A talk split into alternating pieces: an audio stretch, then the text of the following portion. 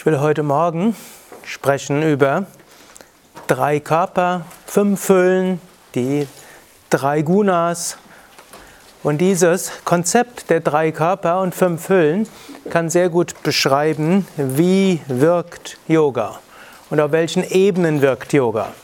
Wir lehren hier ja bei Yoga Vidya einen ganzheitlichen Yoga, Yoga, der alle Aspekte des Menschseins berührt und das Grundkonzept des Yoga ist ja auch, der Mensch ist ein Ganzes. Und was auch immer man mit einem, irgendeinem Teil des Menschseins macht, wird immer Einfluss auf alles andere haben.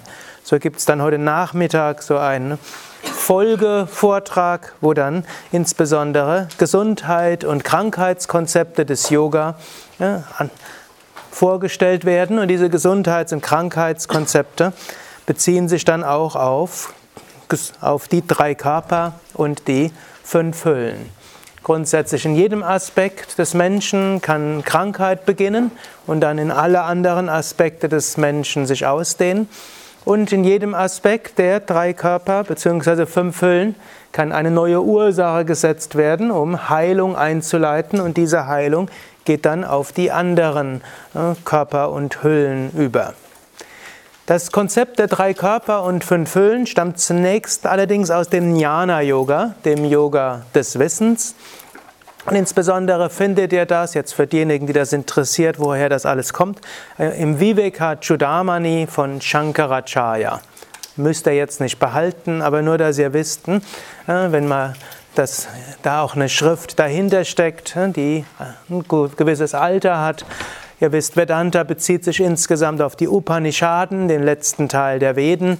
Hm, und dann wurde Vedanta in eine klare Form gebracht, letztlich von Shankaracharya um 800 nach Christus, wo dann die Konzepte, die wir in den Upanishaden finden, in klaren Worten beschrieben werden.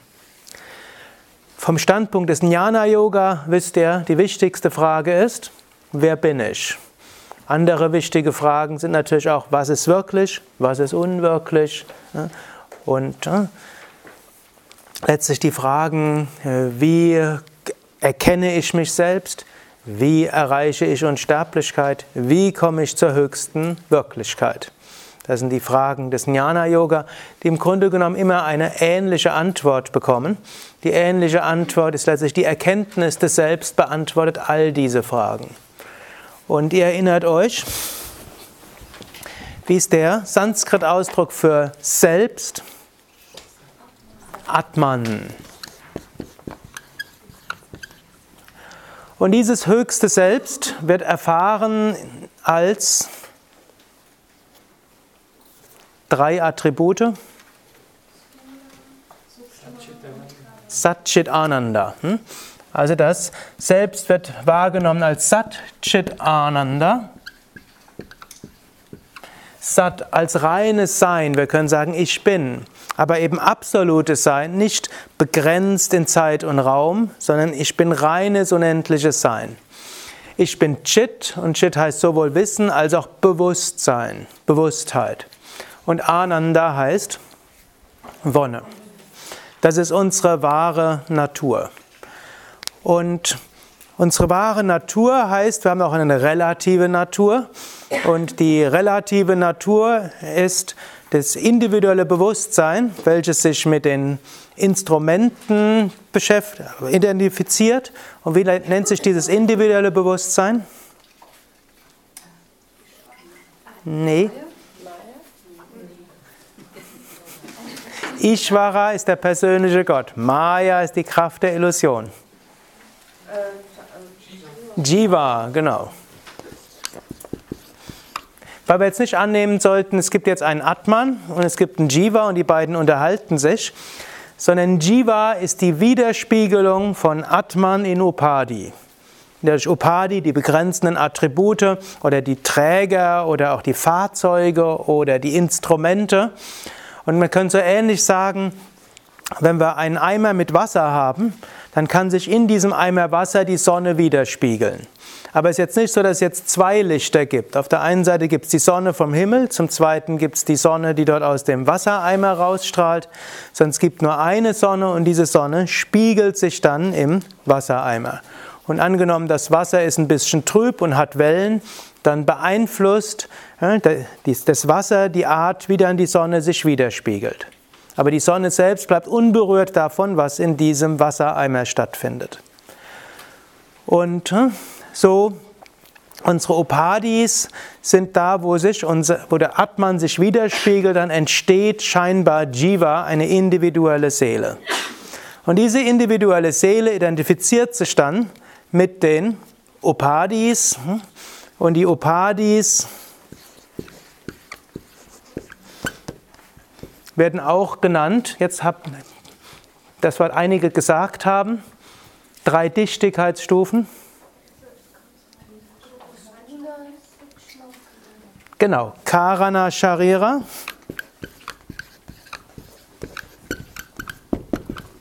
Dann Sukshma Sharira. Und Stula Sharira. Karana Sharira ist dann der Kausalkörper, Sukshma der astrale, der Feinstoffkörper, Stula Sharira ist der grobstoffliche Körper. Jetzt der Grund, weshalb man sich im Jnana-Yoga damit beschäftigt, ist zum einen, dass wir die Eigenschaften dieser drei Körper beschreiben, um dann nachher zu sagen, und das bin ich nicht. Es ist zum Beispiel ein Unterschied, ob man sagen, ich sage, ich bin furchtbar ärgerlich, oder wir können sagen, in meiner Sukshma-Sharira, im Feinstoffkörper, ist die Manomaya Kosha, also die geistig-emotionale Hülle, ich werde das gleich genauer erläutern, gerade in einem rajasigen Zustand. Wenn man sagt, ich bin total wütend, ist man vollständig identifiziert. Wenn wir dagegen sagen, hm, die in meinem Astralkörper ist die Manomaya Kosha gerade im Rajas, dann ist das was anderes als ich. Und wenn wir jetzt total wütend sind, ist schwierig damit umzugehen. Wenn wir aber feststellen, ja, die Manamaya Kosha in der Sukshma Sharira ist im Rajas, dann können wir überlegen, ja, wird sich vielleicht von selbst wieder beruhigen, muss ich nur ein bisschen abwarten. Oder wir können überlegen, was könnte ich tun, damit die Manomaya Kosha vielleicht ein bisschen sattwiger ist. Also, wir können, indem wir uns damit genauer beschäftigen, können wir uns davon lösen, von der Identifikation zum einen und zum zweiten, und wir können dann leichter etwas daran tun. Je identifizierter wir sind mit einem relativen Teil, umso schwerer fällt es, dort etwas zu verbessern. Jemand, der vollständig in seinem Zorn drin ist, ist ausgesprochen schwierig, den zu ändern. Jemand, der aber weiß, ah, ja, da ist irgendwas, da ist Zorn in mir, hm, aber nicht so sehr identifiziert ist, der kann etwas daran ändern. Angenommen, jemand sagt, ja, es ist schlimm, ich bin total krank, versinkt man in Selbstmitleid in die Opferrolle. Wenn man dagegen sagt, mein physischer Körper, da gibt es irgendwelche Blockaden oder irgendwelche, hm, funktioniert etwas nicht richtig, könnte man sagen, ist tamasik oder irgendwas sehr unruhig, rajasik. Und dann kann man sagen, ja, was könnte ich ändern? Hm. Ja, also so ähnlich wie angenommen, das Fahrrad hat einen Platten, was macht man dann? Hm, wird man halt äh, aufpumpen, hm, feststellen, vielleicht hat nur irgendeines der netten Jugendlichen hm, dort sich einen kleinen Streich erlaubt, pumpt man wieder auf, Problem erledigt. Aber wenn man sagt, oh, schon wieder mein Fahrrad, wieder äh, Platten, warum ausgerechnet mein Fahrrad muss das denn sein? Keiner mag mich. Und dann wird man vielleicht das Fahrrad bedauern und nichts machen. So. Versteht ihr den Unterschied? Hm. Also mehrere Gründe, weshalb es gut ist, sich damit zu beschäftigen. Erstens Nicht-Identifikation. Zweitens, dann können wir aktiv etwas tun. Und natürlich dahinter steckt, wir wollen das alles sattwiger machen. Und wenn es sattwiger ist, dann kann auch Atman, das höhere Selbst, sich leichter spiegeln in den Shariras, in den Upadis. Und es ist leichter auch, das Selbst zu erfahren. Und vom ganzheitlichen Yoga sagt man ja auch, und es gibt auch Gründe, weshalb wir in der Welt sind. War ja auch nochmal so ein Grund, warum überhaupt. Jetzt im Sinne von Ursache können wir nicht sagen. Aber es heißt auch, wir sind in dieser Welt, damit wir etwas bewirken, damit irgendeine Kraft in dieser Welt etwas macht. Wir sagen, die ganze Welt ist ein Traum Gottes, dann hat, der Traum hat irgendwo im kosmischen Ganzen dort einen Sinn und wir selbst als Individuum erfüllen unsere Aufgabe. Damit wir das leichter erfahren können, ist es besser, wenn unsere Shariras sattwig sind, dann fließt es mehr durch uns hindurch. Zum Zweiten, wir können Erfahrungen besser machen. Das ist das Zweite, also wir wollen etwas bewirken und wir wollen Erfahrungen machen in dieser Welt. Und die Erfahrungen hm, sind, helfen uns dann auch langfristig wieder zurückzukommen. Okay, also drei Körper und fünf Hüllen. Das werde ich jetzt nochmal von neuem hier aufschreiben.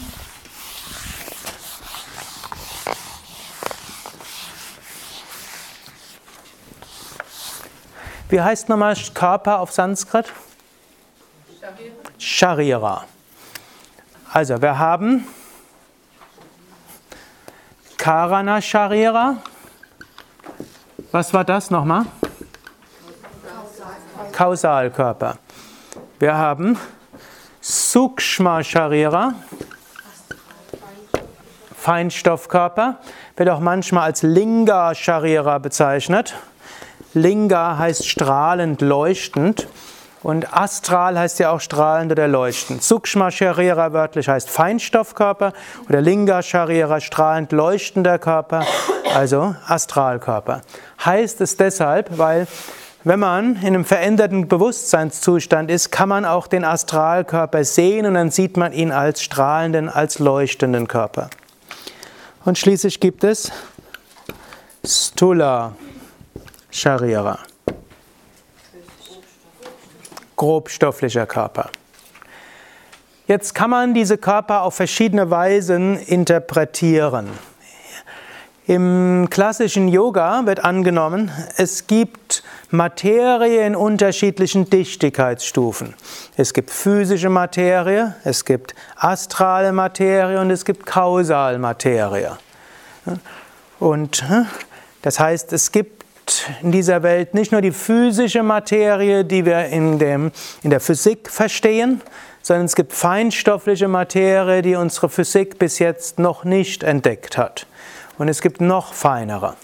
Also wir können es stofflich nehmen oder wir können es als unterschiedliche Energieaggregatzustände nehmen. Eine Möglichkeit. Jetzt mag es vielleicht unter euch Menschen geben, die sagen, das äh, ist unsinnig, die moderne Physik hat eigentlich alles irgendwo erkannt. Und äh, wenn jetzt die Yogis behaupten, es gäbe eine Feinstoffmaterie, wo sich äh, Energie schneller bewegt als Lichtgeschwindigkeit, das kann nicht sein und das Ganze ist ein Unsinn. Hm?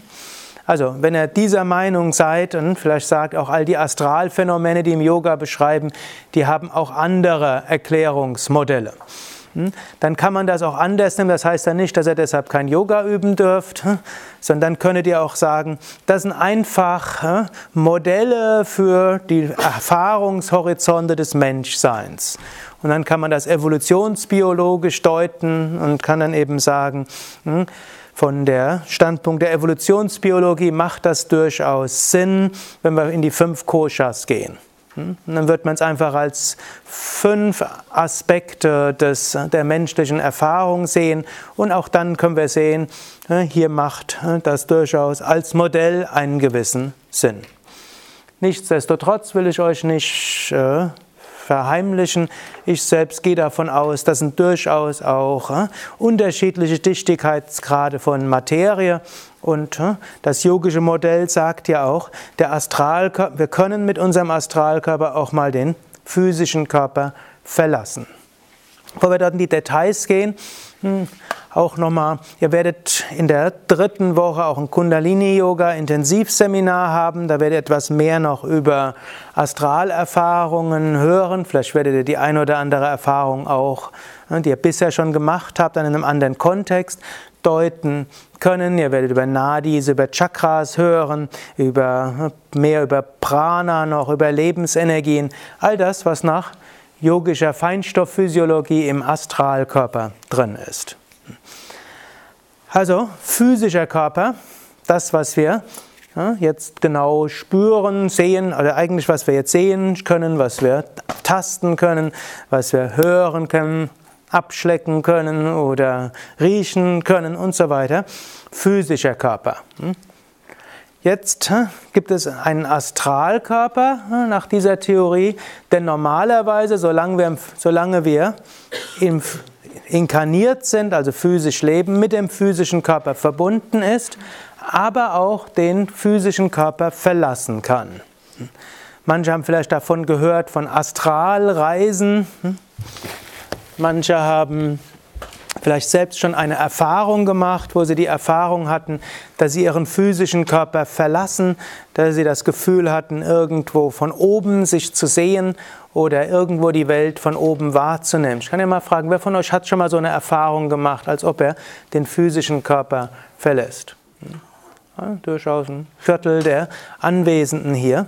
Das geschieht manchmal in der Meditation, manchmal in der tiefen Entspannung, manchmal auch in einem Unfall, wo der Astralkörper sich irgendwo mal löst vom physischen Körper und manchmal irgendwie, ohne dass man es genau weiß. Der Astralkörper kann sich dann sogar vom physischen Körper weiter entfernen. Es gibt sogar Menschen, die dann berichten, wie sie dann von oben Sachen gesehen haben, die sie vorher nicht gesehen haben oder sogar Sachen gesehen haben, die man von unten gar nicht sehen kann oder sogar in ein Nachbarzimmer hineingehen. Diese Astralerfahrung kann, gibt es zum Beispiel auch in der Nahtoderfahrung, ne, auch wovon einige von euch gehört haben. In den 60er und Anfang der 70er Jahre wurden die sehr eifrig diskutiert. Heute werden sie so ein bisschen weginterpretiert von Physiologen, die behaupten, Nahtoderfahrung wäre einfach nur äh, Hirnphysiologie. Hm, und Einiges kann, könnte man damit deuten, allerdings, dass Menschen dort Sachen beschrieben haben, die sie physisch nicht hätten sehen können, hm, das erklärt das nicht. Hm. Also Menschen, die beschreiben, wie die Verwandten sich im Wartezimmer vor dem OP unterhalten haben, hm, was die gesagt haben, das ist so nicht einfach beschreibbar oder erklärbar über einfach Hirnphysiologie. Also Astralkörper, physischer Körper. Yogis sagen auch im Moment, auch im Schlaf, verlässt der, der Astralkörper etwas den physischen Körper, schwebt so ein bisschen darüber und kann dann auch auf Reisen gehen. Und zwar sowohl Reisen örtlich wie auch räumlich. Es wäre auch eine Erklärung für das verbreitete Déjà-vu-Erlebnis, das Menschen haben. Sie wissen genau, was demnächst passiert. Sie wissen, wenn Sie jetzt um die Ecke gehen, treffen Sie den und den, der wird das und das sagen. Und äh, im Traum gibt es so eine Möglichkeit, äh, räumlich und zeitmäßig in eine andere Wirklichkeit einzutauchen oder zu reisen. Und dann weiß man genau, das und das kann passieren. Was sagt denn, was sagt denn so ein Yoga-System dazu? Soll man das weiter ausbauen oder äh, ist das eher was, was man ignorieren sollte? Im Yoga gehen wir mehr davon aus, wir ignorieren das. Wir bauen es jetzt nicht besonders aus. Es ist eine, eine gute, hm, also wir können damit sehen, wir sind nicht so der physische Körper, wie wir das so wissen, aber nicht etwas, was wir besonders fördern und fördern wollen, weil letztlich unsere wahre Natur ist auch nicht der Astralkörper. Unsere wahre Natur ist sein Wissen, Glückseligkeit. Und im physischen Körper geht es dann mehr darum, uns in der physischen Welt zurechtzufinden. Und wir beschäftigen uns zwar auch mit dem Astralkörper, reinigen den Astralkörper, aber wir, gehen, wir wollen jetzt nicht besonders die Astralreisen und so weiter fördern. Gut, also das als kleine hm, Hinweise über Astralkörper. Und die Theorie des Yogas ist auch, dass wir im Moment des Todes den physischen Körper dauerhaft verlassen. Hm, also es gibt vorübergehende Astralreisen im Schlaf, unbewusst meistens. Und selbst wenn man im, im, normalen Schlaf gehen wir nicht auf größere Astralreisen, sondern haben jede Menge Träume, aber wir spüren den physischen Körper nicht so. Dann heißt es, dass der Astralkörper so etwas den physischen Körper verlässt, 50 Zentimeter bis einen Meter drüber irgendwo ist, was manche Menschen, die hm, hellsichtig sind und Astralkörper sehen können, auch gut beschreiben können, wo gerade der Astralkörper des Schlafenden sich befindet, aber ist jetzt für praktische Zwecke hm, irrelevant, weil der Mensch merkt nicht übermäßig viel davon und kommt dann nachher wieder gut zurück in den physischen Körper. Bei Astralreisen kann das noch ein bisschen weiter sein. Astralkörper verbunden über die Nabelschnur, Silberschnur, hm, also im Nabelbereich ist dann der Astralkörper mit dem physischen Körper verbunden. Ja, Im physischen Tod wird dieser aufgelöst und der Mensch ja, verlässt eben den physischen Körper. Ihr werdet auch noch in der zweiten Woche einiges hören über die yogische Theorie über Reinkarnation. Da kommt auch noch mal einiges über Astralkörper und was passiert im Moment des Todes und wie man auch Menschen helfen kann, die sterben oder gestorben sind, wie die Reinkarnation wieder geschieht und so weiter. Und wichtig auch nochmal schon jetzt zu verstehen, vieles im Yoga wirkt eben nicht nur auf den physischen Körper, sondern eben auch auf den Feinstoffkörper. Und im Grunde alles, was wir im Yoga machen, sollte immer gut sein für den physischen Körper und für den Astralkörper.